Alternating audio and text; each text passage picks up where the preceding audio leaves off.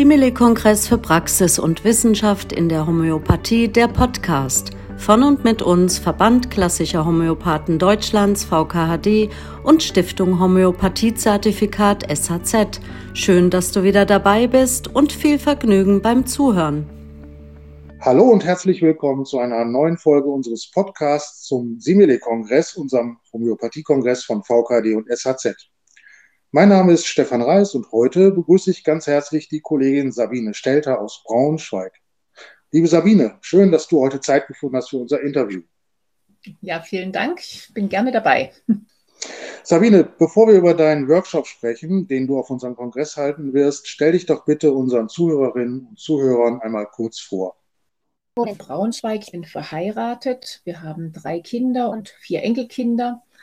Ähm, Genau, und ich bin äh, ausgebildete Krankenschwester, habe Krankenhauserfahrung und arbeite jetzt seit 15 Jahren im Hospiz in Braunschweig als äh, ähm, Krankenschwester und in Teilzeit.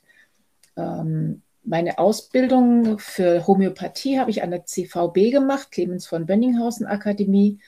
Das ist äh, schon fast 20 Jahre her und seit 17 Jahren bin ich in eigener Praxis äh, berufsbegleitend sozusagen oder Teilzeit mit Homöopathie beschäftigt. Genau, das ist so das Wichtigste. Mhm. Ja, äh, vielen Dank.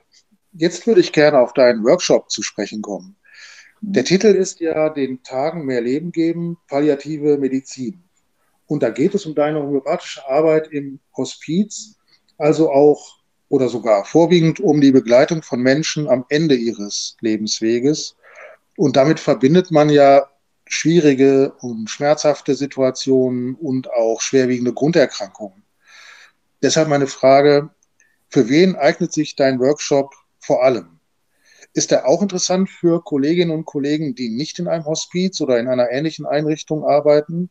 Und eignet er sich auch für Studierende oder sollte man schon ein wenig Erfahrung aus eigener Praxis mitbringen? Meine Erfahrungen sind, dass ähm, die Mittel, die wir im Hospiz benutzen, im Grunde genommen äh, Mittel sind, die allseits auch sonst verwendet werden. Von daher denke ich, ist so ein Zugang auch für Menschen, die noch nicht so viel Erfahrung haben, möglich. Und auch äh, einfach interessant, welches Spektrum dann diese Mittel eben auch noch haben, die man vielleicht mal für eine Erkältung oder Durchfall benutzt und dann zu sehen, die haben auch am Lebensende noch äh, ja, viel tiefgreifendere Wirkung. Das ist das eine. Und das andere, denke ich, ist es ja so, dass jeder in seinem Leben äh, viel schmerzhafte Erfahrungen auch macht, Erfahrungen von Abschied. Ähm, und dass es von daher auch äh, immer wieder auch einen Anklang findet im Eigen oder auch eben im Umgang mit den Patienten, die man schon betreut. Von daher kann ich mir gut vorstellen, dass es für ein breites Spektrum interessant ist, durchaus auch für Studenten. Ja, prima. Sabine, in der Beschreibung deines Workshops habe ich gelesen, dass du dazu ermutigen möchtest, in der Hospizarbeit, und ich zitiere das jetzt mal, auch kurze Wege zu gehen.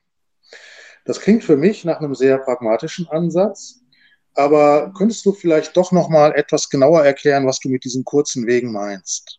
Also vom Ablauf ist es so im Hospiz, dass äh, die Menschen eben in der Regel sich nicht für eine homöopathische Behandlung entscheiden und dann komme ich und bin der große Homöopath, sondern sie sind im, le am Lebensende im Sterbeprozess, haben Probleme, die sich nicht so lösen.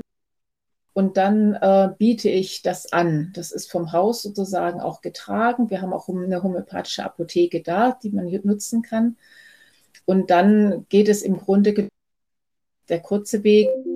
Ich die jetzt gerade im, ähm, denjenigen ähm, ja, beschäftigt und dann schon noch ein bisschen das Gesamtbild, was aber eben hauptsächlich aus der Beobachtung kommt. Oder eben, wenn möglich, noch aus einer Befragung, wie zum Beispiel eine Übelkeit tatsächlich ist oder wann sie auftritt oder so. Ähm, genau, das ist dann der über den wir dann zu einem Mittel kommen aus einem Pool, den wir da eben vor Ort haben, den ich mit erarbeitet habe.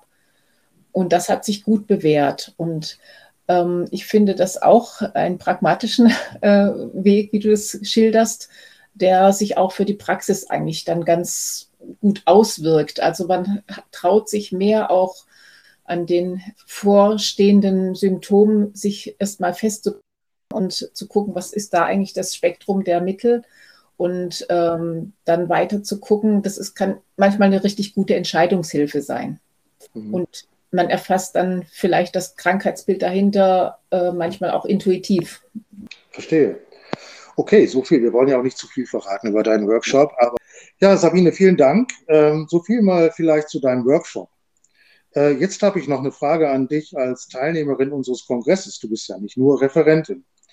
Und da würde ich gerne von dir wissen, was dich als Teilnehmerin an unserem Kongress besonders interessiert.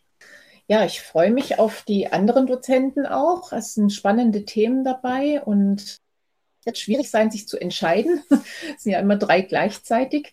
Aber wunderbar, dass sich so viele gefunden haben. Und ähm, genau, ich denke auch, dass das gut ist, ähm, dass wir auch wahrnehmen, was Homöopathie für einen reichen Schatz hat und ähm, dass Braunschweiger Bereich, also in dem wo ich so zu, äh, zugange bin, dass es doch ähm, schwieriger geworden ist mit Homöopathie, dass die Menschen das weniger annehmen. Man ist weniger Menschen, die in die Praxis kommen.